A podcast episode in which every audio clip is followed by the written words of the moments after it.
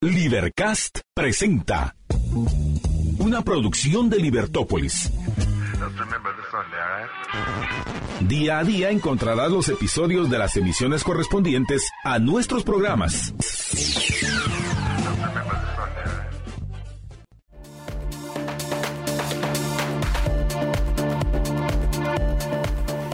Muy buenas tardes, escuchas. Estamos en una nueva edición de su programa Libertópolis al mediodía. Les saluda Jorge Jacos. Marta Yolanda se une con nosotros en el siguiente segmento y pues hoy tenemos un programa interesante. En el siguiente segmento vamos a estar conversando con el empresario y catedrático universitario y columnista también del diario Prensa Libre, Ramón Parellada, y vamos a estar hablando con relación a la ley de competencia, que aquí ya saben que le, conocemos como la ley anticompetencia, pero de esa ley vamos a estar conversando con Ramón Parellada en el siguiente segmento a partir de las 12 y cuarto. También recuérdense que hoy tenemos nuestra Liber Cátedra con el juez Ricardo Rojas a partir de las 1.45 en el último segmento de Libertópolis del mediodía tenemos la Liber Cátedra con el juez Ricardo Rojas. Esos son los, los segmentos que tenemos hoy y luego pues vamos a estar conversando también con relación a eh, un poco con relación a esto que está sucediendo en el Congreso, las leyes que están eh, que se están discutiendo en el Congreso. Una es pues esto que vamos a hablar con Ramón con relación a la ley anticompetencia, pero también están eh, avanzando también la ley de la protección de derechos del consumidor, que tiene un nombre así más largo y que básicamente la, ahora se ha conocido como PRODECO.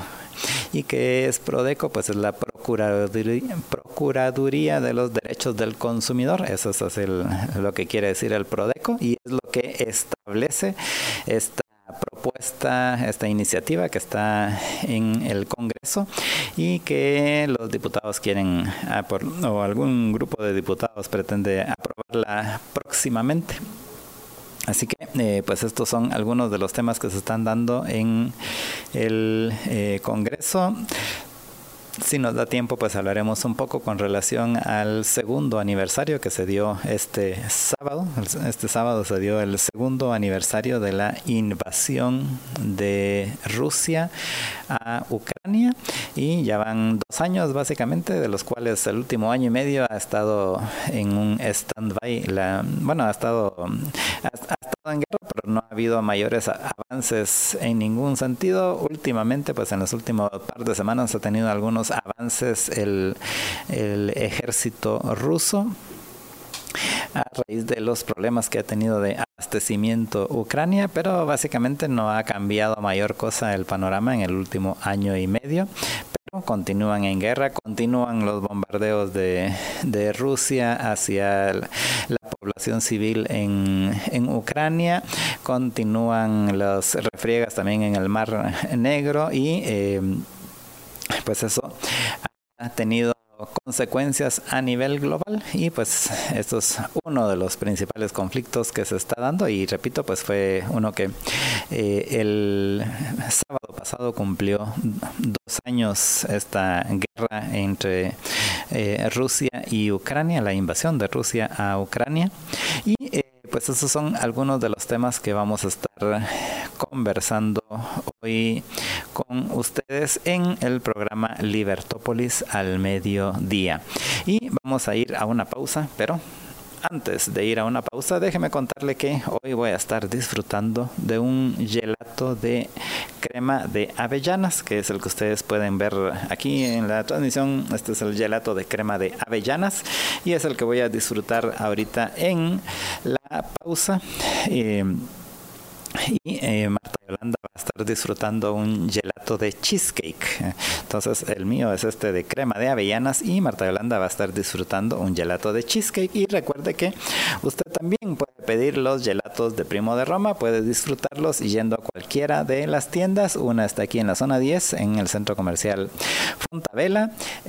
la otra está en Carretera El Salvador, en el centro comercial Pradera Concepción. Y la otra está en la Roosevelt, en el Picoteo de Miraflores, en el centro comercial Miraflores. Allí encuentra usted la em, tercera tienda de Primo de Roma en cualquiera de estas tres ubicaciones. Allí puede usted ir, eh, probar algunos de los sabores y luego eh, comprar para disfrutar ahí dentro del centro comercial pues un cono o un, un vasito de gelato. Y adicionalmente pues puede de una vez comprar para llevar a su casa y disfrutar en la casa, en la oficina.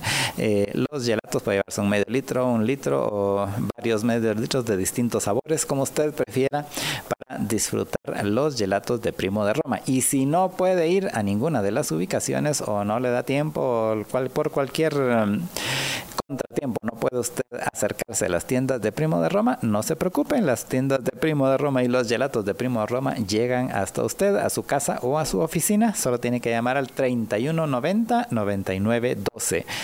3190 9912 es el celular y WhatsApp de Primo de Roma. Y recuerde que si no tiene dónde apuntar ahorita, si no se le recuerda el teléfono, si tiene el lapicero pero no se lo quiere apuntar así en la mano como hacen algunos, pues no se preocupe, solo en cualquier momento desde su celular o cuando está en una computadora pues puede ir a libertopolis.com diagonal patrocinadores y allí encuentra los teléfonos de todos nuestros patrocinadores y ahí está el teléfono de de Roma, el 3190 9912.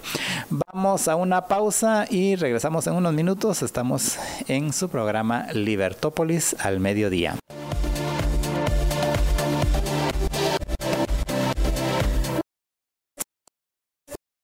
gusto unirme a la transmisión del mediodía de Libertópolis en este segmento donde además de conversar con Jorge Jacobs, le vamos a dar la bienvenida a nuestro amigo Permita a nuestro, nuestro amigo Ramón Parellada para que hablemos de la ley anticompetencia, porque a mí me parece un absurdo llamarle ley de competencia a lo que pretenden aprobar en el Congreso de la República. Más aún, cualquier ley que sea producto del eh, trabajo de diputados o legisladores, es imposible que vaya a ser una ley a favor de la competencia es algo que va en contra de la naturaleza, de la esencia de lo que es la competencia. Así que por eso escogimos eh, conversar este tema con Ramón Parellada, a quien le damos la bienvenida. Ramón, buenas tardes, bienvenido.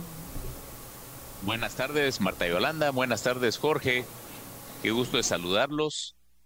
Eh, Igualmente. Pues bien, aquí estoy entusiasmado de estar otra vez con ustedes aunque sea vía Zoom, esperamos que la próxima sea aquí en la cabina, Ramón, pero por lo menos vamos a tener el chance de conversar acerca de este tema que, pues bueno, hemos hablado del tema de la competencia en cuántas ocasiones, hemos escrito cualquier cantidad de artículos acerca de este tema. Sin embargo, parece que a los que ejercen el poder, les es a pocos, hay algunos que, que, que sí saben que si quieren que se haya competencia, en lugar de regular más el mercado, lo que hay que hacerlo es desregularlo, hay que eliminar tanta legislación y regulación que tiene hoy. Pero, en fin, no solo no es eso lo que propone la ley que se está discutiendo en el Congreso, sino lo que es aún peor, pretenden aumentar la burocracia de una forma terrible, creando un ente estatal específico para,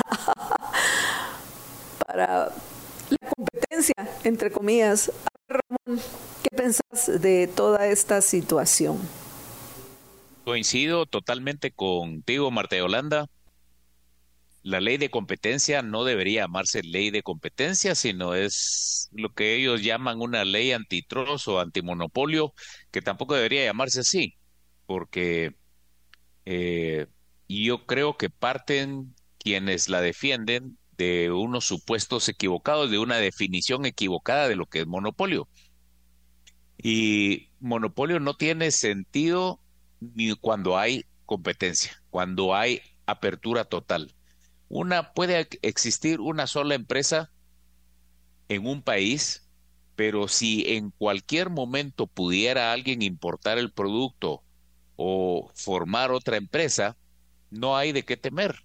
Esa competencia que no es la que existe hoy, pero es la potencial, es la más temible de todas las competencias. La real ya la conoce uno, pero la potencial no, porque si se llega, eh, si llega a alguien a venir con una nueva estructura de costos para un nuevo proceso o algo, podría desplazar a la existente.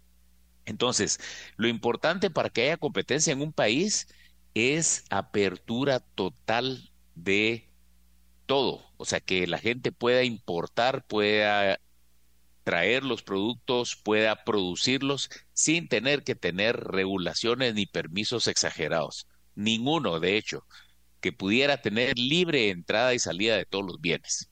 Y eso es lo que no hay en el país. Se habla de de que hay que poner una libre competencia en un país tan pequeñito como Guatemala, donde las empresas más grandes de Guatemala no le hacen cosquillas al tamaño de las empresas a nivel mundial. Entonces, yo siento que es un grave error. Aquí deberíamos de tener empresas grandes donde los costos unitarios disminuyan y poder tener un mejor eh, precio, un mejor volumen y un mejor precio al consumidor final pero no se permiten. Por eso no se permite cómo. Se ponen trabas en las fronteras con barreras arancelarias y no arancelarias. Se ponen una serie de permisos para que las empresas puedan operar. Entonces, los más capaces, los que son muy hábiles en obtener los permisos, los que tienen su estructura de, eh, de abogados que logran hacer todos estos trámites rápidamente, son los que se quedan en el mercado. Y los más pequeños que quieren entrar les cuesta mucho. Entonces, para resolver este problema de la falta de competencia, simplemente hay que desregular, como tú decías al inicio, y eliminar todas las barreras arancelarias y no arancelarias. ¿Cuál es el miedo? ¿Por qué no se hace esto antes? Porque ha habido una cantidad de, de lobby de gente que quiere proteger su nicho, sus sectores, sus industrias, sus formas de, vivir. Y entonces, por eso es que venimos con una ley tras otra ley, creando burocracias que solo van a encarecer eh, todos los productos, van a proteger a unos pocos a costa de que toda la gente tenga que estar pagando más caro por esos productos. Ramón, otra forma de decir lo que has comentado podría ser eliminar todos los privilegios y los obstáculos que hay para competir? Totalmente. Eh, digamos, un privilegio se otorga a una empresa para protegerla contra la competencia. Y eso no es válido. Eh, precisamente lo que queremos es que haya más competencia. Los privilegios que se han otorgado los protegen de la competencia. Y el consumidor lo que necesita es que haya más competencia. Así que eliminar los privilegios está muy bien dicho. George. Sí, gracias Ramón. Em, lo que argumentan muchas personas que están a favor de que se pongan este tipo de regulaciones como la ley de competencia es de que hay, eh, en teoría, hay eh, empresas muy grandes localmente, obviamente, en, el caso de Guatemala, y que no dejan que haya competencia de, de otras empresas más pequeñas. ¿Esto realmente lo pueden hacer las empresas o para hacerlo necesitan precisamente lo que mencionabas de tener eh, legislación que hace muy engorroso el que haya competencia y que entonces no puedan haber otros, especialmente pequeños, que puedan competir con ellos. Mira, en un mercado libre donde exista competencia, puede llegar a haber una sola empresa que sirva mejor al consumidor que si hubieran varias más pequeñas. ¿Por qué? Porque hay algunos productos cuyas características eh, de fabricación requieren hay, hay una gran economía de escala en algunas producciones de algunos productos. Entonces, a veces conviene más una sola empresa grande que tenga una mejor estructura de costos que varias pequeñas. Y siempre y cuando esté abierta la puerta de que cualquiera pueda importar el producto de otro lado, para que no se dé el famoso precio de monopolio, que es y ese famoso precio de monopolio no se va a dar siempre y cuando esté abierta la competencia. Ahora, cuando tenemos una empresa como las que tenemos acá con privilegios, efectivamente los pequeños son los que no pueden entrar. O sea que el problema no está en el mercado natural, el problema está en que el gobierno ha intervenido protegiendo o otorgando algún privilegio, algún beneficio a algunas empresas, con lo cual le impide entrar a las más pequeñas. Entonces hay que eliminar regulaciones, eliminar todo eso. Y, y, y otro aspecto que es lo que dicen los que están defendiendo estas leyes y lo dicen tal vez con buena intención, pero, pero con desconocimiento, es que eh, las empresas van a coludir para formar grandes y así dejar que no entren las pequeñas. Pero esas colusiones no tienen tampoco sentido si hay una libertad de entrada de, en cualquier momento, si no hubieran barreras arancelarias y no arancelarias, porque eso es lo que va a actuar como una competencia del exterior contra los abusos que pudiera cometer alguno en el interior. O sea que al final de cuentas, veámoslo como lo veamos, el mejor argumento para que haya competencia es que no haya tanta regulación, ni barreras arancelarias, ni no arancelarias, y que no hayan privilegios, como decía Marta Yolanda hace un rato. Pienso que algo importante de señalar, bueno, no hablamos de toda la burocracia y el daño que hace y, la corrupción que promueve, la arbitrariedad y la discrecionalidad que se da cuando se crean todo este tipo de entes burocráticos estatales para regular o velar por temas que no le corresponden al gobierno, sino le corresponden al mismo, mismo mercado. Por ejemplo, la mejor protección que tiene el consumidor es la competencia. No se necesita ninguna ley para proteger al consumidor y mucho menos un ente regulatorio más grande que el que ya tenemos, como es la DIACO, para que se proteja al consumidor.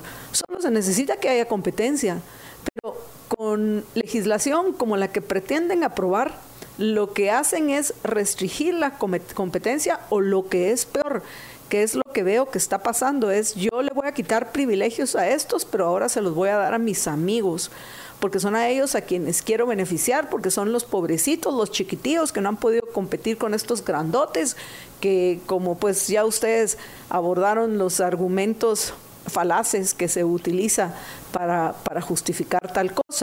Pero sí hay un monopolio que es terrible, eh, hay un monopolio que es dañino, pero hay que entender que esos monopolios son los que crean los mismos gobernantes por medio de legislación. Y el peor de todos los monopolios, el monopolio estatal, como hemos visto en nuestra misma Guatemala, tantos fracasos a la hora de crear este tipo de estructuras. Ese es el monopolio que hay que combatir y la única forma de acabarlo es pues acabando con los monopolios que hay en nuestro país que son artificiales, que son creados por medio de legislación. Los monopolios estatales o, gubernamentales, como los querrás llamar, Ramón. Así es. Incluso eh, hay una ley en la Constitución, hay un artículo de la Constitución que prohíbe los monopolios. Y precisamente es el Estado el que genera ciertos monopolios con sus prebendas, con sus privilegios. Por ejemplo, eh, hay un monopolio que es el monopolio de la emisión de moneda. Ese, ese solo el gobierno puede emitir la moneda. Entonces, qué bonito sería que hubiera una competencia que, que, que, que cualquiera pudiera usar una moneda privada o lo que fuera.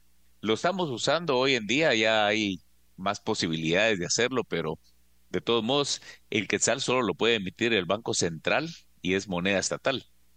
Qué barbaridad, ¿no? O sea, los el gobierno está hablando de que quiere ir contra los monopolios, pero él crea monopolios. Y eso es un, error. Eso es un error grave.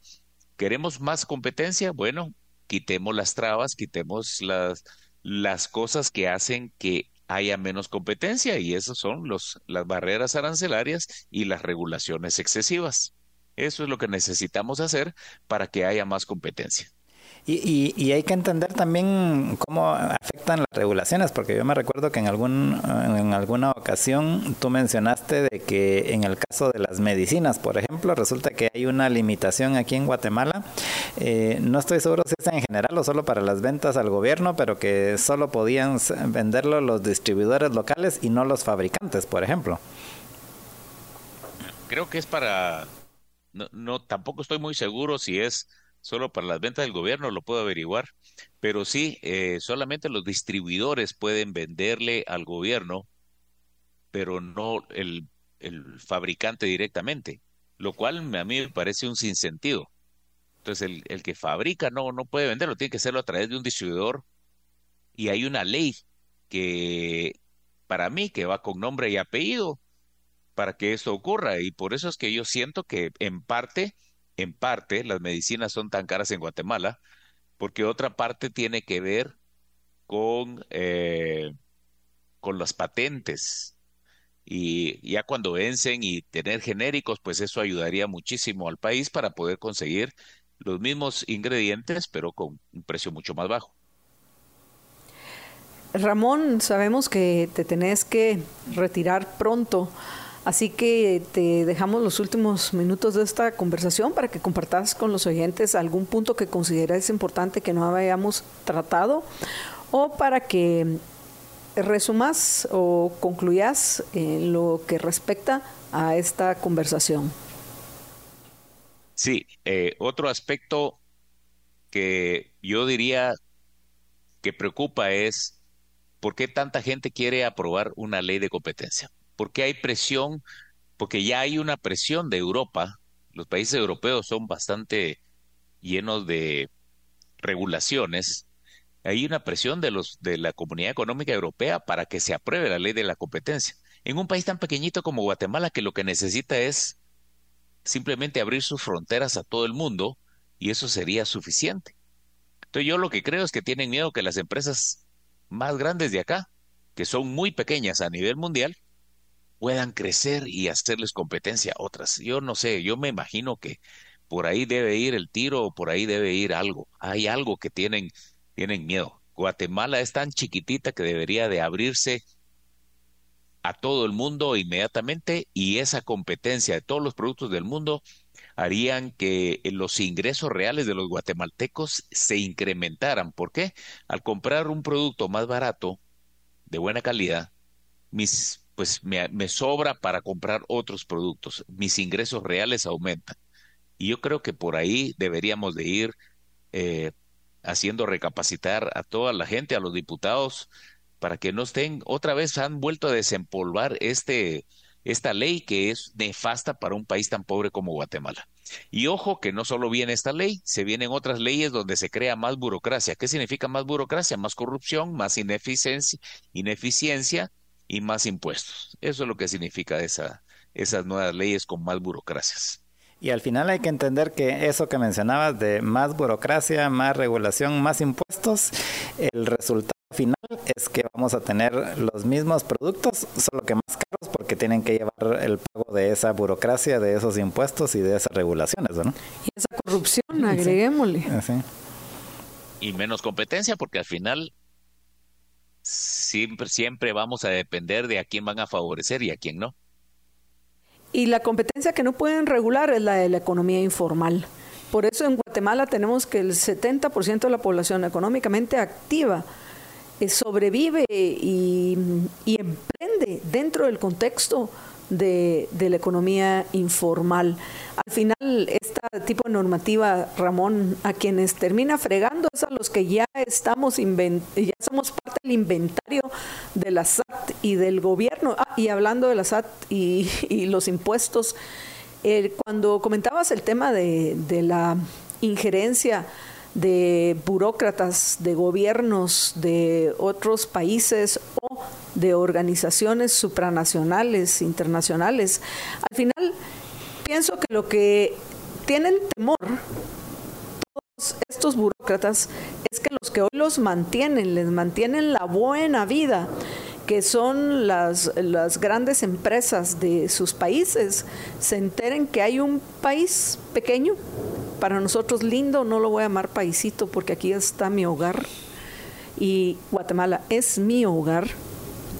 Pero que digan, vaya, pues ahí hay un, ahí hay un verdadero paraíso para el creador de riqueza, para el que quiere mejorar su calidad de vida y para quien está dispuesto a llevar fuentes de trabajo productivas que, que hagan que todos aquellos, dependiendo de nuestro esfuerzo, del esfuerzo personal, podamos mejorar nuestra calidad de vida. Entonces, lo que quieren es que nosotros estemos bien, bien fregados para que, para que estos eh, grandes capitales de sus países digan, bueno, pues acá estamos fregados, pero allá vamos a tener la misma fregadera con toda esta normativa, regulación, control, impuestos, etcétera. Pero además de eso, no hay seguridad, no hay justicia, no hay nada. Así que mejor nos quedamos acá atrapados. Pienso que no es tanto que le tengan miedo al emprendedor guatemalteco, en quien yo, por supuesto, al empresario guatemalteco, el verdadero empresario, porque voy a diferenciar empresario de mercantilista, que es el que necesita para sobrevivir privilegios, sino empresario es el que va a competir verdaderamente. Que el que independientemente de eso y, la, y, lo que yo creo en aquellas personas que son creadoras de riqueza con las cuales coincidimos de ser nativos de Guatemala, que, que, pueden pues con mucho ánimo llegar a otros lados y empezar a crecer y avanzar, independientemente de eso. Considero que el principal temor de todos estos burócratas es que efectivamente los capitales creadores de riqueza descubran a Guatemala, Ramón. Pues ojalá que descubran a Guatemala. Hay mucha gente que se pregunta, inversionistas que han venido acá y se preguntan, ¿cómo no ha venido más gente? Y yo creo que algunos problemas que tenemos precisamente es ese exceso de regulación, que cada vez quieren poner más regulación.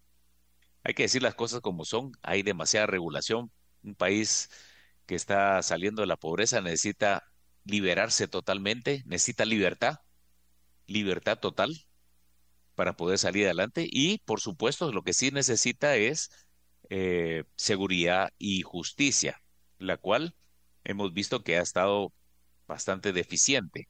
No puede ser que venga una persona a un país y van a haber extorsiones eh, cuando abre sus negocios, a sus camiones repartidores, a, sus tiendas que ubica en algunos sitios particulares de la ciudad o del interior. Toda esa, ese, esas son amenazas que ahuyentan el capital. Y por eso es que no tenemos más inversiones de capital. La falta de un verdadero Estado de Derecho y el exceso de regulaciones hacen que no venga todo ese capital que nos surge y ahora quieren ponerle más regulaciones con la ley de competencia. Hay otra ley que quieren eh, poner para la protección del consumidor, donde crean un procurador de derechos eh, del consumidor y del usuario con una enorme burocracia y directores, un montón de dinero, cuando realmente ya todas las leyes ya están en el sistema de justicia. Lo único que no se aplican porque todos los eh, las personas que se están escogiendo se están escogiendo políticamente y están llevando agua a su molino.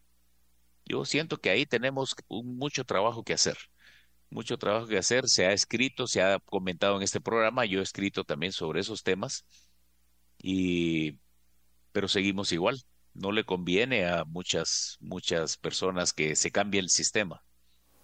Pero yo creo que cuando cambiemos el sistema, abramos totalmente la economía, eliminemos tantas regulaciones, dejemos en paz a la gente que quiere producir y crear riqueza. En ese momento el país se va a llenar de capitales, porque está eh, Guatemala es increíble para, para producir. Y al tener todos esos capitales, ya nuestros compatriotas no van a tener la necesidad de arriesgar su vida para emigrar y llegar a Estados Unidos y buscar un trabajo. Es que solo una, una persona que, que realmente desprecia al ser humano puede pretender el, este tipo de regulaciones que lo único que hacen es, eh, a fin de cuentas, obstaculizar más al más frágil, al más débil, al que menos recursos tiene. Y, en fin, tantas cosas que platicar, Ramón, pero te agradecemos muchísimo que hayas compartido con nosotros hoy y hasta la próxima. Gracias Marta Yolanda, gracias Jorge y gracias a todos los radioescuchas. Gracias Ramón. Vamos a una breve pausa y Y regresamos con ustedes en unos minutos. Quédense con nosotros en Libertópolis al mediodía. Estamos de regreso en la emisión del mediodía de Libertópolis y en este segmento vamos a compartir con Jorge una, una nota que hemos realmente no hemos ni mencionado, Jorge, que tiene que ver con que finalmente fueron electos la semana pasada los dos magistrados suplentes que hacen falta para que se pueda integrar el Tribunal Supremo Electoral. Y pues hemos comentado poco al respecto, pues porque como saben los oyentes, hemos tenido otras urgencias en Guatemala.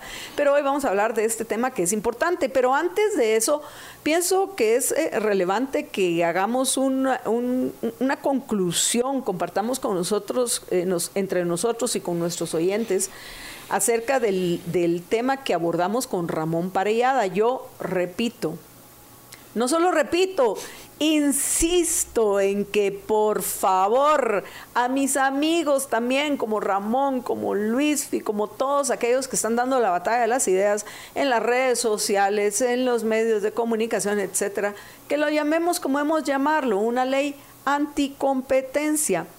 No importa qué modificaciones le vaya a presentar el movimiento Semilla porque no le satisfacen ninguna de todas las leyes anticompetencias o iniciativas de ley anticompetencia que hay hoy en el Congreso de la República, porque hay ¿Cuántos habíamos sacado la cuenta la vez pasada? Hay como alrededor de cinco. Sí, cinco proyectos. Hay como alrededor de cinco iniciativas de la ley anticompetencia en el Congreso y que ahora va a haber una nueva, una sexta propuesta del movimiento Semilla.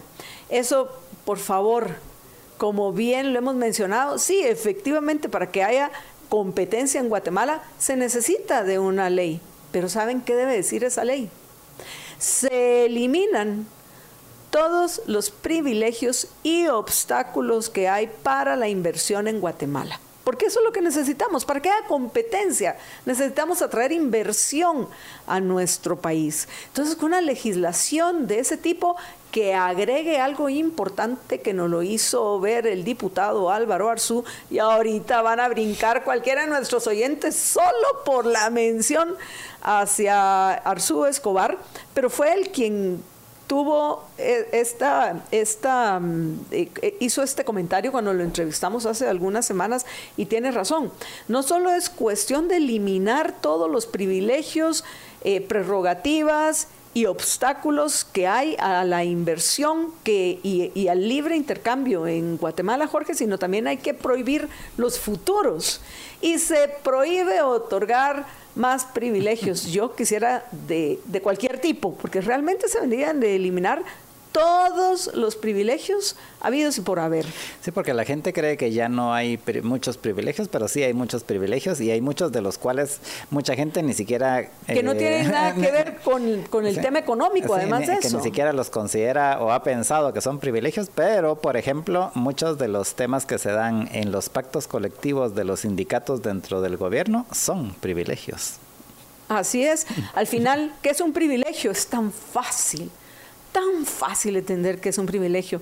O, alguien privilegiado no es alguien que nace dentro de una familia que ya hubo creadores de riquezas. Esa no es gente privilegiada, a menos que hayan acumulado una fortuna por medio de leyes privadas. Eso es lo que significa privilegio, vamos, privi de privado, legio de ley, leyes privadas. Y eso significa que tuvieron que haber pasado por algún gobierno, ya sea un acuerdo gubernativo en los tiempos donde el presidente era considerado el rey, o por medio de los congresos o asambleas legislativas, etcétera.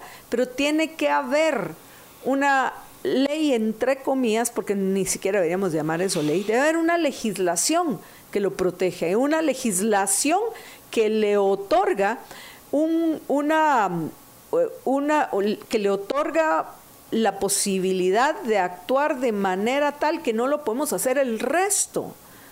Entonces, todo eso es lo que tenemos que eliminar. ¡Qué maravilla! No sé, a lo mejor los diputados del movimiento Semilla nos sorprenden, Jorge, y esa es la, la legislación que van a proponer. Se eliminan todos los privilegios, prerrogativas, beneficios otorgados a grupos e individuos y se eliminan todos los obstáculos para invertir e intercambiar en Guatemala, incluidos los obstáculos arancelarios y no arancelarios.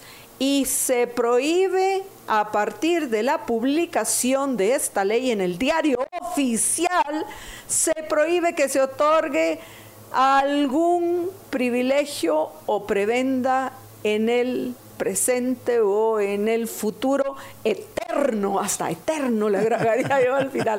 No sé, ahí, ahí está, ¿qué les parece ya? Jorge, Jorge, oyentes, ya tenemos nuestra ley, verdadera ley a favor de la competencia. ¿Qué te parece? Me parece que así debiera ser nada más un artículo y bueno, un segundo porque sí tiene que tener la legislación. Esta ley entra en vigor al día siguiente de su publicación en el diario oficial. Al día siguiente, podrá entrar el mismo día. También puede, eh, también puede decir esta ley entra en vigor en el momento de su publicación en el diario Yo oficial. prefiero, prefiero esa. eh, Aquí en la, vamos a ver en, en la comisión de estilo de Libertópolis al mediodía, vamos a poner que entra en vigencia en el momento preciso de su publicación. Ay, Sí. qué, qué maravilla sería eso. Ya hasta, hasta se me iluminó la, la cara de la alegría de pensar que tal vez eso van a proponer. Bueno, no, yo, yo estoy... Yo, yo quiero que, que nos sorprendan, Jorge, con cosas buenas, con cosas que verdaderamente permitan que los guatemaltecos podamos no solo mejorar nuestra calidad de vida, sino vivir la mejor vida posible.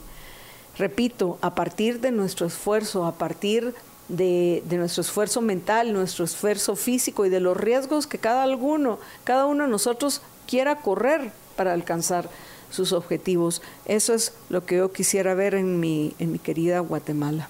Sí, y para eso lo que hay que eh, quitar no son eh, no son ponerles trabas porque hay que entender hay que entender este en esas leyes anticompetencia eh, yo creo que las cinco que, que están ahí en el Congreso Las iniciativas, por favor, que no son iniciativas, leyes. iniciativas anticompetencia que están en el Congreso, eh, se, la mayoría o principalmente se centran en supuestamente en cómo van a, a- a quitar, eh, a, a evitar que las empresas puedan hacer esos, esos abusos que ellos dicen que hacen.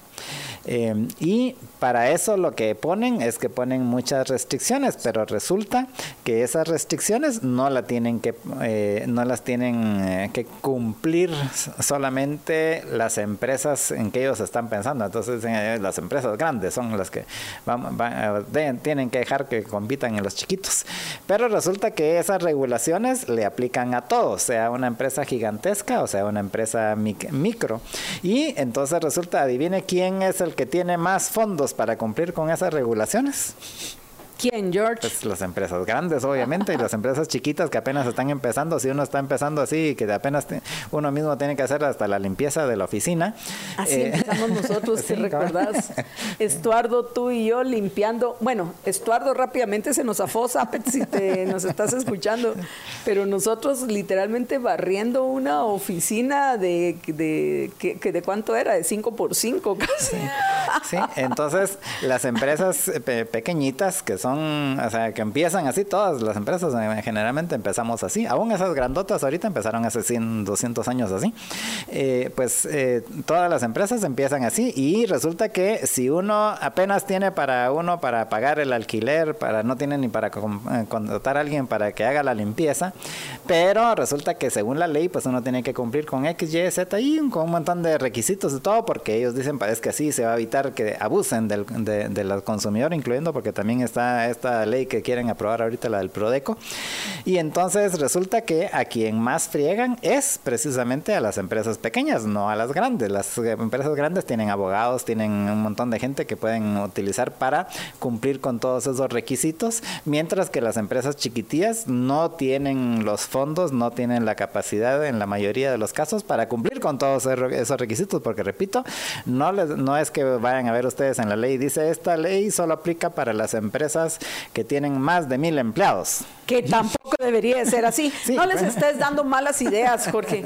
No, por, por favor, Jorge, no les des malas ideas también. Pero, pero el punto es de que esas regulaciones va a aplicar para todos, incluyendo las microempresas, las pequeñas empresas, las medianas empresas, las grandes empresas, que son todos tienen que cumplir con ellas y con eso lo que hacen es eh, eh, restringir o evitar que haya más competencia de que, es contrario a lo que ellos dicen que quieren hacer. Porque una cosa es lo que dicen que quieren hacer, otra es que no entienden lo que están haciendo y entonces lo que paran haciendo es algo contrario a lo que ellos dicen que quieren hacer. O que, o se te olvida lo más delicado, saben lo que están haciendo y es precisamente eso lo que quieren hacer. Porque yo en lo particular pienso que, que hoy muchos en el Congreso saben que lo que están haciendo es el buscar favorecer a otras personas y eh, sobre todo otorgarse más poder. Porque fácilmente se dicen, hoy son estos los que están en el gobierno y son los que están decidiendo cómo, cómo se reparte el dinero de los tributarios, porque eso es lo que están haciendo. Pensemos cómo vamos a repartir el dinero de los tributarios, léase los impuestos que pagamos o cómo yo he apodado, que me parece la forma más correcta, a esos pagos mensuales que tengo que hacer y algunas veces que trimestrales y otras anuales, pues los llamo la extorsión. Entonces, acá nuestro equipo, las, nuestras asistentes se, se ríen porque cuando me aman, MY ya sabe que ya llegó esa hora. ¡Ajá! Ya llegó el día, el día del pago de la extorsión. Pues sí, lo que están haciendo es decidiendo cómo se va a repartir esa extorsión. Entonces, pues bueno, ahorita ustedes lo van a decir, pero mañana yo voy a estar en el ejercicio del poder y yo voy a decidir cómo se va a repartir esa extorsión. Así que, en fin, Jorge, se nos fue el segmento y pues menos mal, porque pienso que era importante que agregáramos a la conversación que sostuvimos con eh, Ramón Parellada, estas reflexiones nuestras. ¿Algo más que querrás agregar antes de que vayamos a la pausa?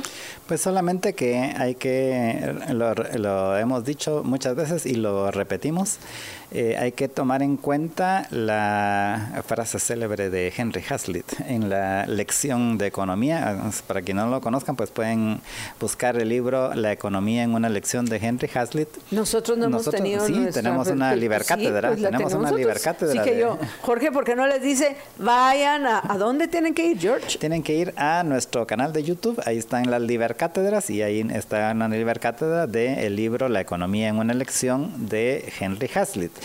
¿Y que era esa elección? Que... Ni más ni menos el catedrático fue el, el doctor Julio César de León Barbero, reconocido catedrático desde hace décadas, catedrático mío y que yo tuve el gran honor de ser su auxiliar allá por 2005, 2006 más o menos.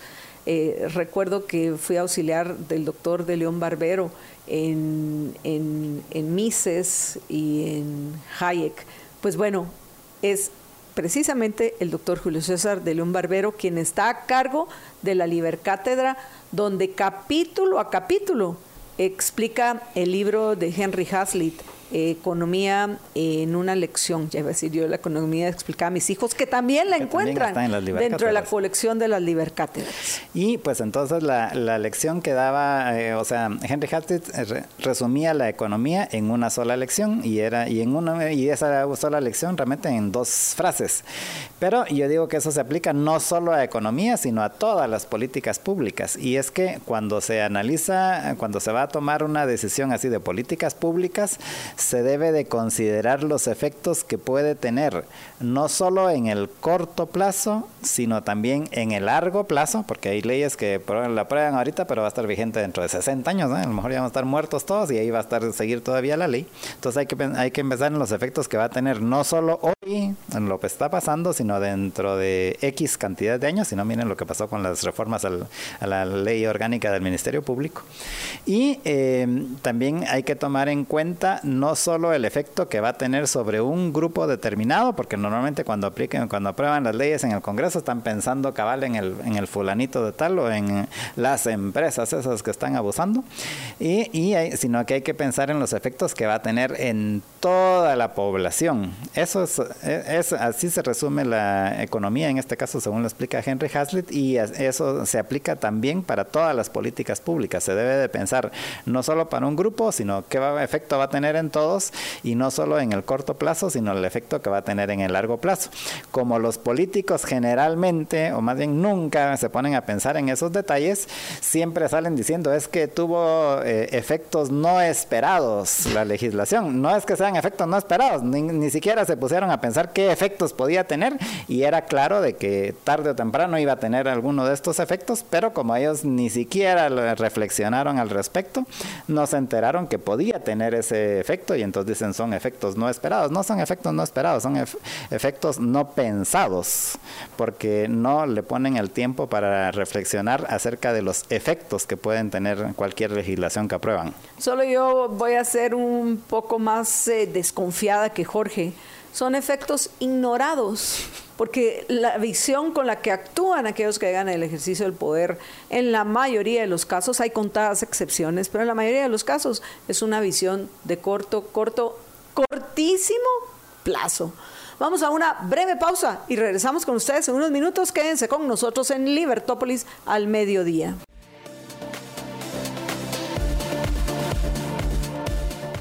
Estamos de regreso en la emisión del Mediodía de Libertópolis. Los acompañan Jorge Jacobs y yo, Marta Yolanda Díaz Durán. Y bueno, en este segmento vamos a compartir con Jorge Castellanos del Aeroclub y también les vamos eh, durante la transmisión en redes sociales, eh, vamos a estar compartiendo algunas imágenes y videos de que han grabado miembros del Aeroclub en este apoyo que están dando a apagar el, para poder apagar los incendios del, que, se han dado en, en, las faldas del volcán de agua.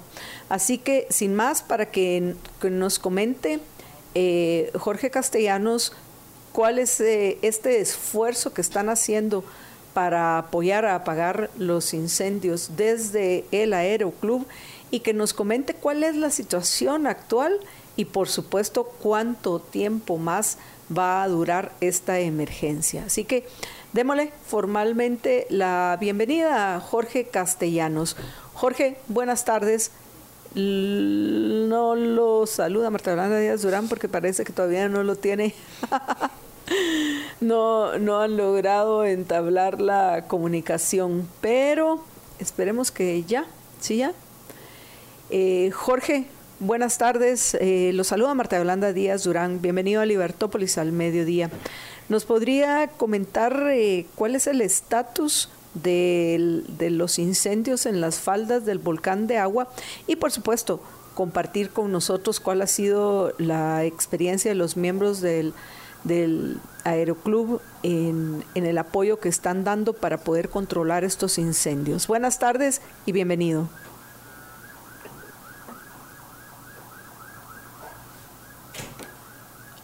¿Aló? ¿Aló, Jorge? ¿Nos escucha? Vamos a ver, eh, Jorge, ¿nos escucha? Aló, aló, aló, cambio, cambio fuera. Aló, aló. No, parece que lo perdimos nuevamente. En fin, Jorge, sí tenemos ya algunas imágenes que, que podemos compartir con los oyentes.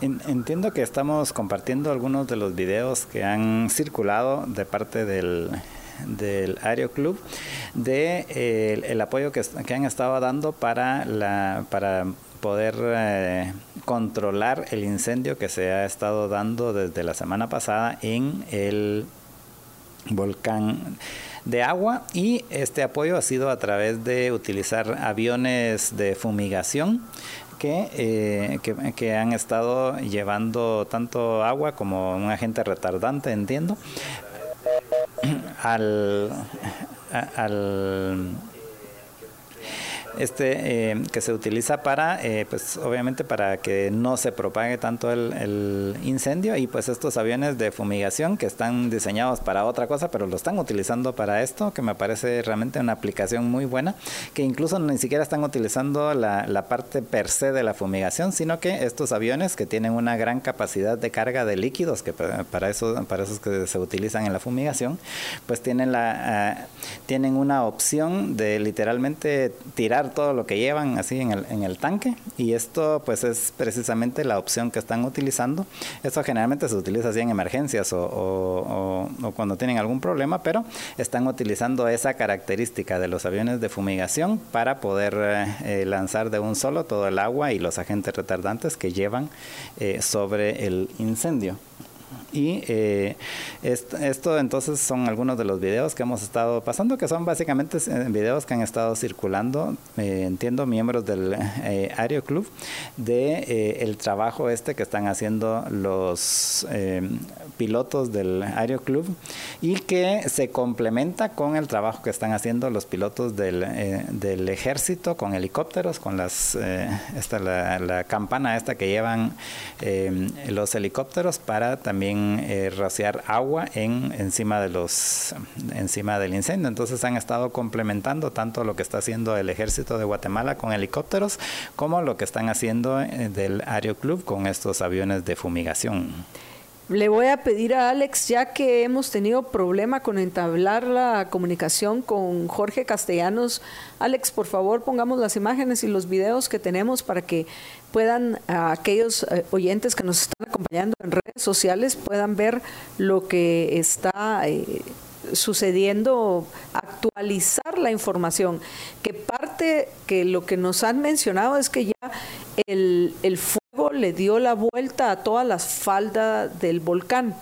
Y según eh, se, como se recuerdan, nosotros hemos estado compartiendo con ustedes las, eh, las hipótesis que hay en lo que respecta a quiénes fueron los responsables, pues hoy la, la, que parece ser la más eh, probable de todas estas hipótesis es de que un grupo de invasores, los llaman nuevos colones, colonos, pero la realidad son invasores que están llegando a las eh, faldas del volcán de agua y lo han empezado a parcelar y que son obviamente no ni conocen las condiciones que hay en el volcán ni tampoco estamos viendo esas imágenes, miren, impresionantes que, que estamos compartiendo con ustedes del el avión dejando caer toda esa agua encima del, de, de los encima de los incendios para intentar apagarlos. Pero bueno, de esas hipótesis eh, probablemente eh, vamos a compartir también en unos minutos con Jorge Castellanos porque parece que finalmente sí ya lo tenemos en línea. Jorge, buenas tardes. ¿Me escucha? Lo saluda Marta Yolanda Díaz Durán. Buenas tardes, sí, mucho gusto. Ah, Jorge, ¿nos podría, eh, primero que todo, el actualizar la información acerca de, de, lo que está sucediendo en el volcán? ¿Cuál es el estatus actual de la situación? Bueno, los últimos reportes que tengo de los vuelos que están realizando el día de hoy es que la, el lado sur que da hacia Escuintla, todavía hay bastantes focos, altura de 8000 metros para arriba. Sí hay todavía fuego. Del lado norte del volcán, que es el lado que se ve de la, ciudad de Guatemala, ya no, ya, no, ya no hay tanto. Pues ya se controló bastante porque ahí fue lo que se trabajó el día de ayer. Más que todo ahorita el lado sur es el que se está trabajando. Nos comentaban, eh, Jorge, que ya el, el, incendio le dio la vuelta a toda la falda del volcán. ¿Nos podría confirmar esta información? Así es, el día jueves estuvimos sobrevolando el área y estaba pues todo, casi todo el semicírculo del volcán completamente incendiado, que fueron las lo que se pudo ver en las redes sociales el miércoles en la noche, que se miraba como que fuera lava, todo el, casi todo el contorno del volcán. O sea que para efectos prácticos, el, buena parte del, del, bosque alrededor del cono de, del volcán básicamente se quemó. sí, se quemó bastante del lado norte, aunque sí se detuvo bastante con el con la fumigación aérea que se ha hecho de agua. Con productos retardantes sí se salvó bastante, pero sí hay todavía bastante que hacer.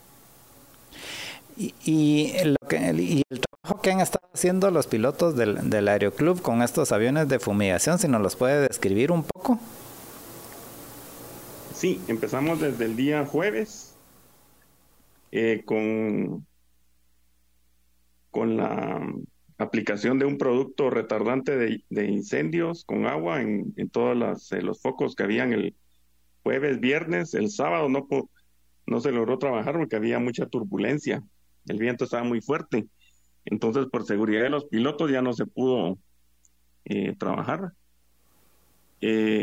Ayer sí logramos, ayer fue un día muy productivo.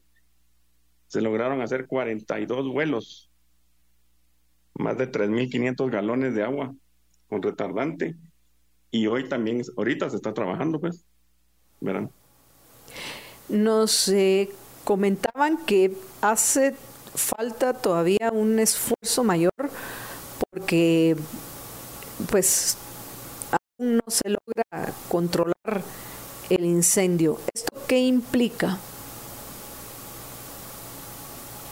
Pues implica que todas las eh, entidades que estamos trabajando tienen que tenemos que seguir trabajando para para detenerlo, para que no se pierda todo ese es una gran área de bosques y de y de flora y fauna que está ahí en peligro. Entonces eh, todavía falta, pues no no se ha concluido. En, el caso, en el caso del Aeroclub, ¿esto cómo lo están financiando?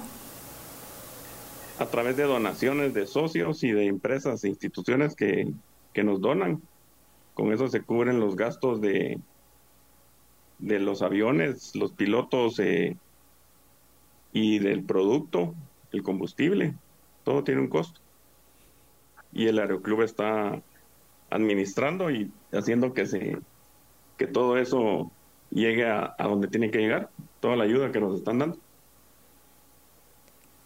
¿Cuánto tiempo más calculan que, llevará el, terminar de controlar estos incendios y, tienen ustedes los fondos suficientes para seguir apoyando eh, o, van a necesitar de, más donaciones para que aprovechemos ahorita ya que estamos al aire a, que los escuchen los oyentes que, quisieran ayudar. Sí, eh, definitivamente hacen falta más días de trabajo. Eh, nosotros tenemos recursos para hoy y mañana. creemos que, que sí va a hacer falta más recursos para para que podamos exterminarlo completamente. Eh, y, recibimos donaciones, eh, ahí tiene, si quiere le puedo mandarla en la página del Aeroclub de Guatemala, el Instagram y Facebook y, Twitter X ahora. Ahí están los datos de las cuentas, ahí los pueden, eh, ahí pueden hacer las donaciones, no hay donación pequeña, ¿verdad? Todo es bienvenido y, y para poder seguir trabajando que es lo que, lo que queremos es que se controle completamente, ya que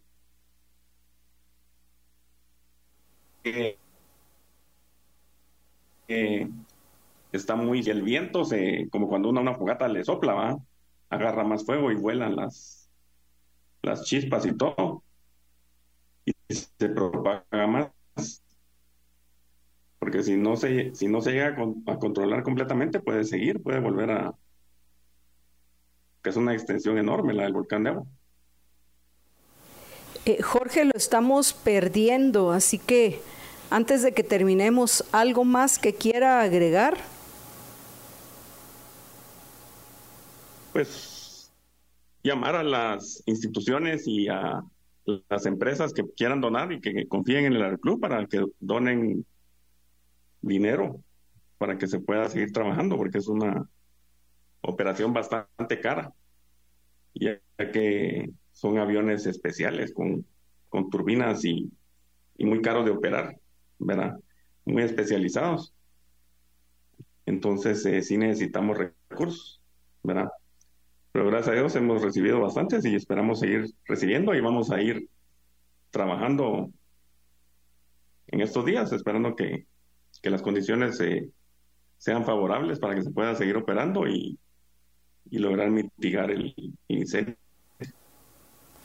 Ojalá así sea. Eh, Jorge, le agradecemos que haya compartido con nosotros y por supuesto el, les agradecemos a, a, los miembros del Aeroclub que están participando en esta emisión, eh, ese, ese esfuerzo y esperemos que pronto pueda ya terminarse con, con, esta, con esta crisis en, en el volcán de agua.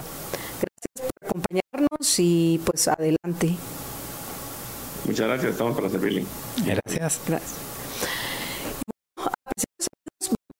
vamos a dejar de fondo algunas de las imágenes. Hay una donde, no sé si ya tenemos el video, donde se mira a, las personas que están eh, poniendo, pues ya, lo tenemos Jorge, el video donde se ve que hay quienes están eh, ahorita en pleno, eh, en pleno incendio, están prendiendo nuevos fuegos. Interesante que algunos lo están haciendo para proteger su terreno, evitar que el fuego del incendio llegue al de ellos. ¿Cómo, cómo funciona el detalle? Pues eso pienso que tendríamos que compartirlo con alguien más. Lo que sí queremos mencionar, Jorge, y lo vamos a hacer en este segmento antes de que terminemos y vayamos a una breve pausa. Y en el último eh, segmento previo a, la, a, nuestra libertad, podemos eh, mencionar quiénes son los magistrados del Tribunal Supremo Electoral que, que van a, ejercer la titularidad como suplentes de los cuatro magistrados que no están.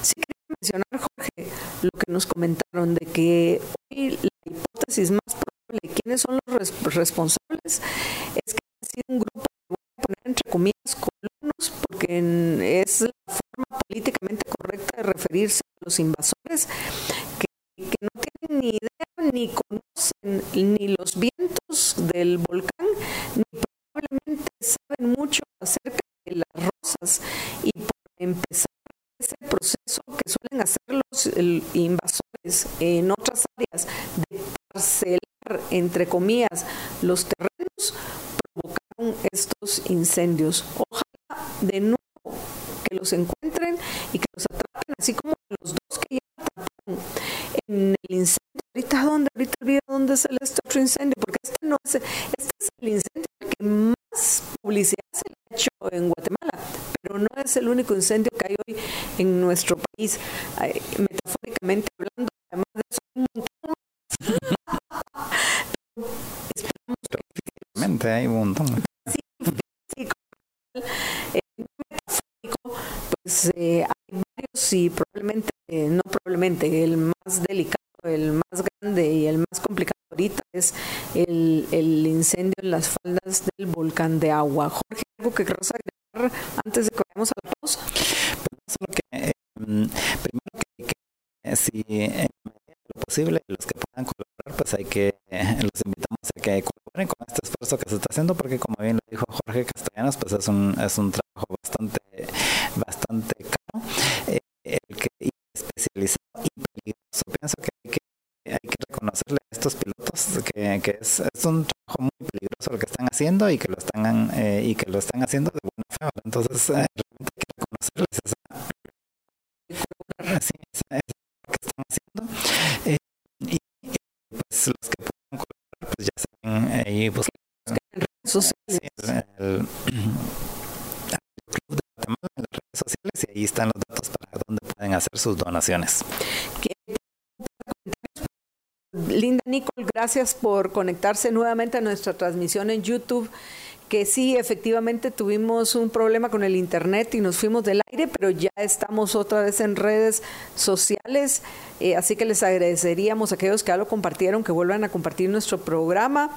Eh, en cabina seguimos sin Internet, así que estamos, tanto Jorge como yo, eh, siguiendo la transmisión solo en una red. Yo estoy en YouTube para el, poder comentar lo que ustedes también están viendo, aquellos que nos acompañan en redes sociales.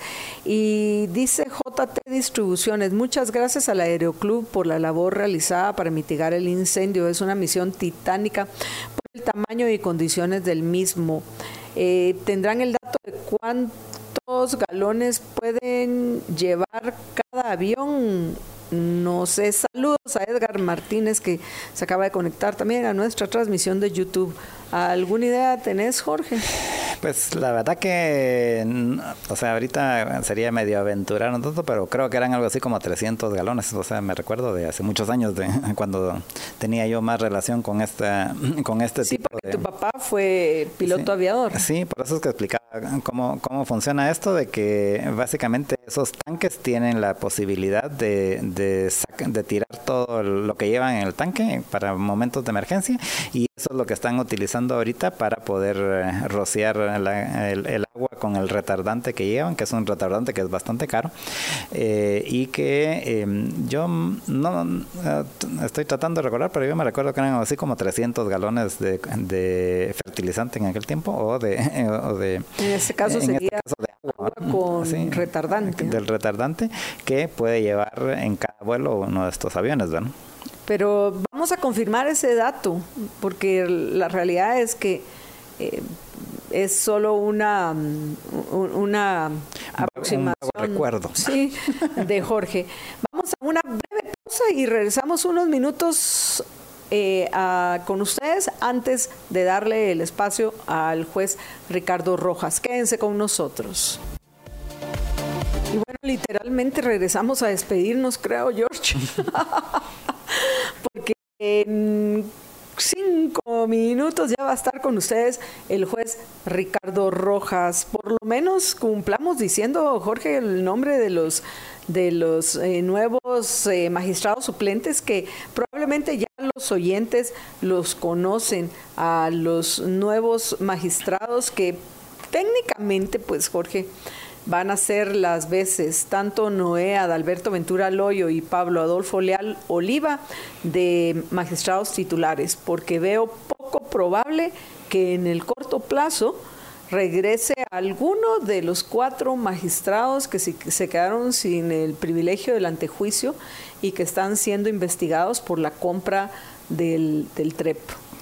Así es, y em, como recordarán, pues básicamente solo está, ahorita de, solo está la magistrada presidente. Blanca Alfaro. Y le quieren quitar también el privilegio al antejuicio, George. Sí, entonces Blanca Alfaro es la única que está como, que está trabajando o que está funcionando dentro del, Tribunal Supremo Electoral como magistrada titular y solo había otros tres magistrados suplentes y por eso no se podía conformar el pleno porque hacía falta uno. Ahorita ya nombraron a los otros dos que a uno lo eligieron eh, hace poco. Y en pantalla, los que nos están acompañando en redes eh, ven ya un Tribunal Supremo Electoral integrado, porque hay que recordar que las elecciones pasadas fuimos con un Tribunal Supremo Electoral no integrado.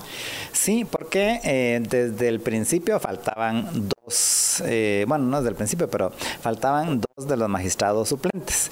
Generalmente, pues esto no es tan crítico porque no es lo usual que no hayan cuatro magistrados titulares en este caso, que el 80% de los magistrados titulares no estuvieran, entonces por eso ahora se hicieron más importantes los, los suplentes faltaban dos. Uno porque él no, o sea, cuando lo eligieron dijo que ya no, muchas gracias. No le convenía.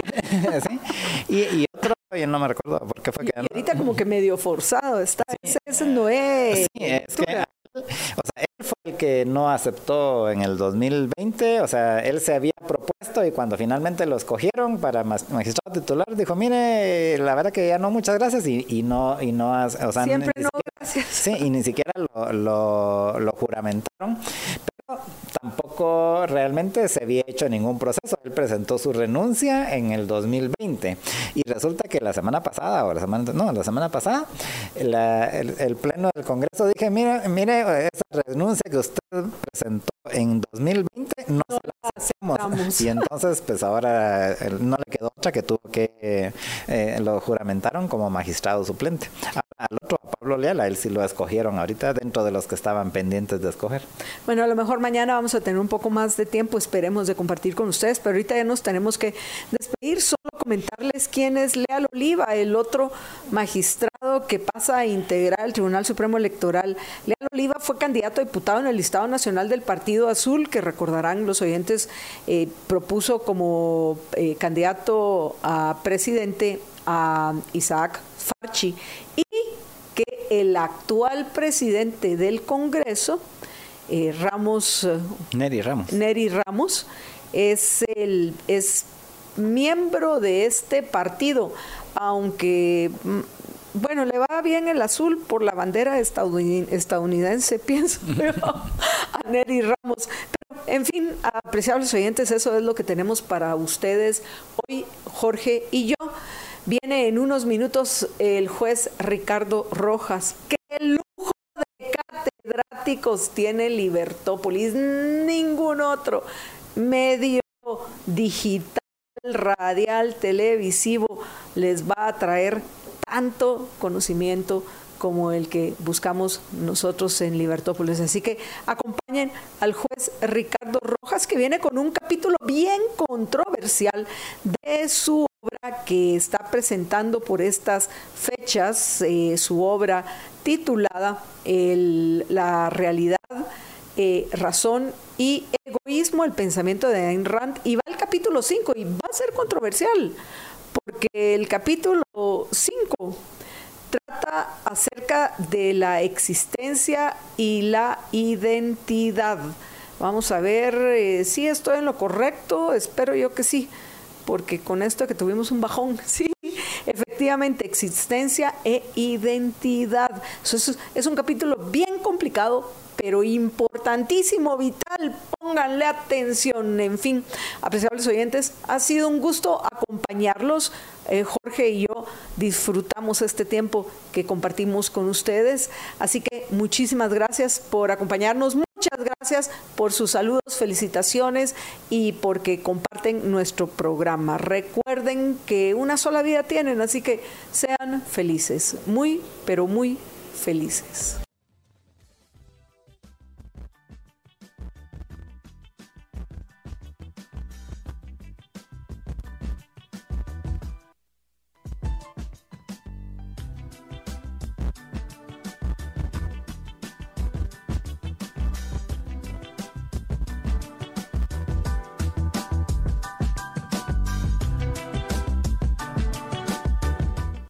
Existencia e identidad.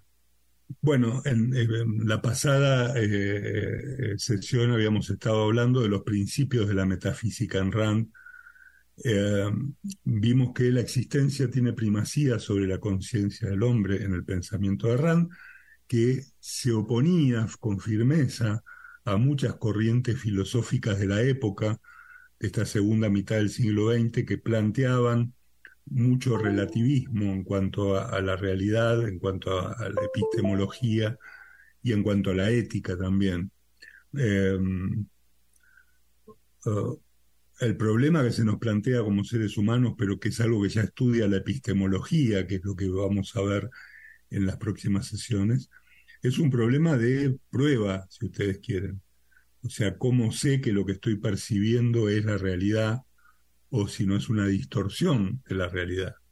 Pero el hecho de que yo pueda, que mis sentidos no sean perfectos en el sentido de que me eh, provean una percepción perfecta de la realidad, no significa que la realidad no exista, la realidad existe. Y recuerden lo que hablábamos del ejemplo de Popper, ¿no? el alpinista piensa que llegó a la cima, eh, y ahí cuando llega a lo que él cree que es la cima de la montaña, se da cuenta que todavía hay un pico más alto que está al lado y no llegó a la cima. Pero la cima existe.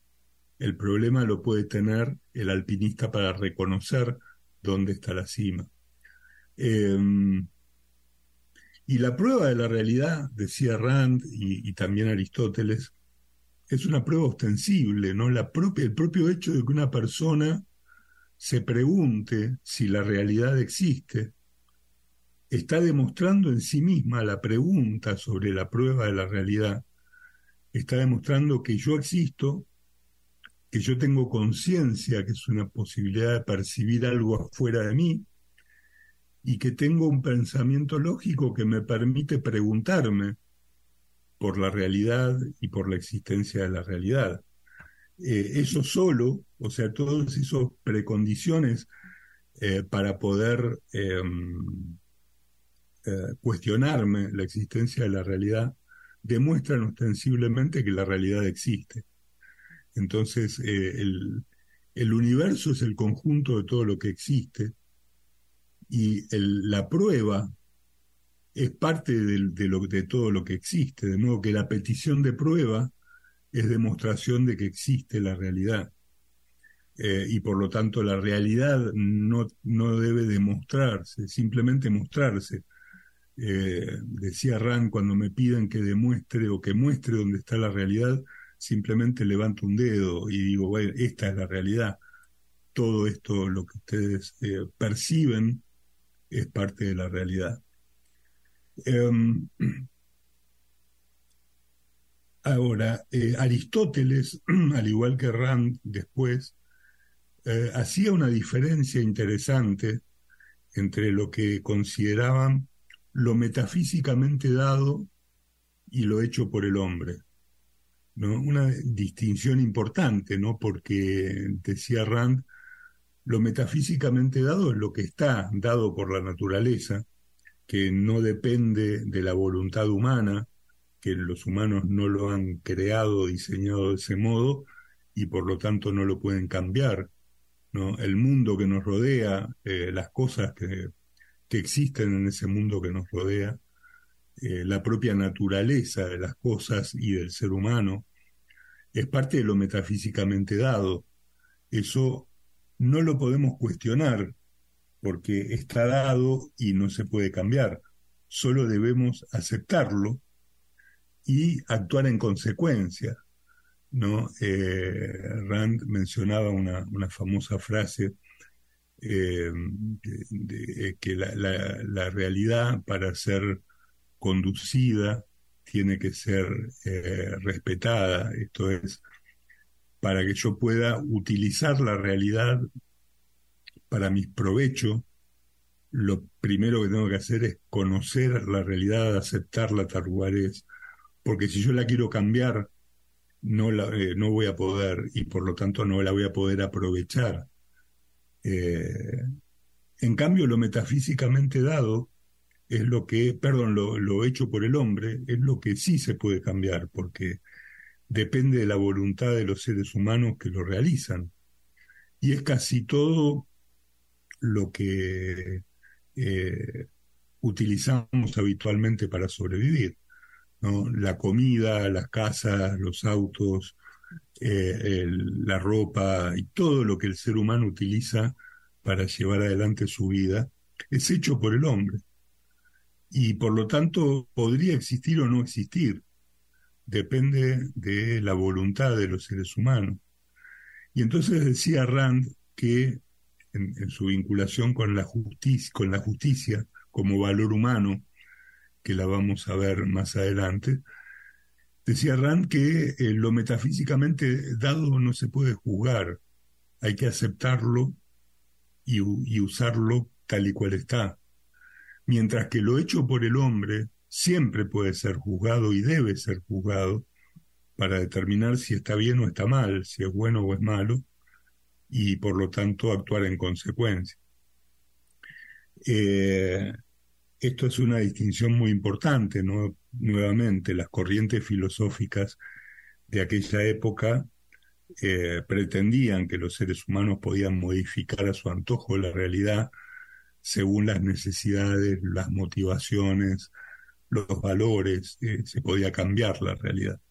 Y lo cierto es que la realidad no puede ser cambiada, sí puede ser usada si uno la comprende, comprende cómo funciona, para lo que sí, puede ser hecho por el hombre, que puede ser de distintas maneras. Eh, de ahí también la importancia fundamental de, de la metafísica, ¿no? Eh, el reconocimiento de la realidad es fundamental para poder desarrollar cualquier pensamiento eh, filosófico. Una filosofía depende de qué entendemos por el mundo en el que estamos. Si es un caos incomprensible, caprichoso, voluble, subjetivo, o si es un orden que sigue ciertas reglas, que respeta ciertos principios, que podemos llegar a conocer y por lo tanto podemos llegar a comprender. La importancia de conocer esos principios y de conocer cómo funciona la realidad es eh, enorme porque nos permite conducir nuestra vida de acuerdo con cómo funcionan las cosas. Cuando los seres humanos actúan tal y como el mundo actúa, tienen muchas más chances de alcanzar sus objetivos que cuando la gente intenta caprichosamente cambiar al mundo para que sea como a uno le gustaría que fuere y no como realmente es. Eh, de modo que eh, eh, esta idea de este capítulo de la metafísica en el libro que desarrolla en la primera rama de la filosofía, siguiendo Aristóteles y siguiendo el pensamiento de Rand, es como la base del pensamiento filosófico. Rand obviamente habla de metafísica en muchas partes, pero fundamentalmente hay un libro de ella que es Philosophy Who Needs It, Filosofía, ¿quién la necesita? Que ese es el tema, el, título de una conferencia que ella dio en 1972 a los cadetes de la Academia Militar de West Point, eh, tratando de explicarles cuál es la importancia de la filosofía. Este eh, trabajo que vale la pena leerlo, eh, en él hay muchos conceptos de metafísica en, en, Rand y, dio el título al libro, eh, que es una colección de ensayos de Rand de aquella época sobre distintos temas relacionados con la realidad y con la metafísica. De modo que eh, para el que quiera empezar a profundizar la, filosofía de Rand, podría comenzar con ese libro, que sería un buen inicio para adentrarse en, el pensamiento de Rand. Y recordar que en estos temas Rand sigue mucho a Aristóteles, tanto en la metafísica como en la lógica, en la epistemología. Eh, Rand sigue a Aristóteles. Recuerden que Aristóteles además había planteado los tres principios de la lógica aristotélica, que son los principios además vinculados directamente con, con, la metafísica, ¿no? el, el principio de identidad o la ley de identidad. Las cosas son lo que son y no lo que nos gustaría que fueran. Y acá es la supremacía de la existencia sobre la conciencia. esa ley de identidad, lo que, cada cosa es lo que es, que mm, Aristóteles desarrolló muy, mucho en, la metafísica, es la primera ley de la lógica. Em, que algo es o no es, pero no puede ser y no ser al mismo tiempo en el mismo contexto, que es una derivación de la identidad. ¿no? Es decir, una cosa es lo que es, no puede no ser y ser al mismo tiempo. Y una cosa es o no es, pero no hay otra alternativa, el tercero excluido. O es o no es, pero no hay tercera alternativa. Estas tres ideas básicas que forman la base de la lógica de Aristóteles están emparentados mucho con la idea de la realidad, el concepto de la metafísica, porque nos permite comprender que la realidad existe independientemente de nuestros gustos y caprichos. en las próximas sesiones vamos a ver cómo la metafísica y esta aceptación de la realidad se vincula con la naturaleza humana y con la posibilidad humana de conocer y, básicamente con la epistemología, que es la segunda eh, de las ramas de la filosofía en el pensamiento de Rand, y la vamos a tratar en el próximo segmento.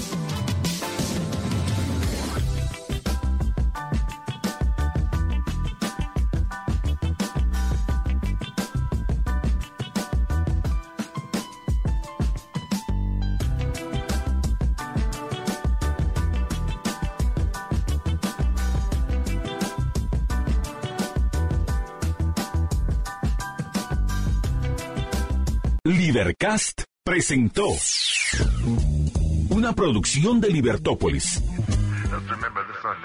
Recuerda suscribirte y dejarnos cinco estrellas para que continuemos trabajando en producir más podcasts de tu interés. Libertópolis.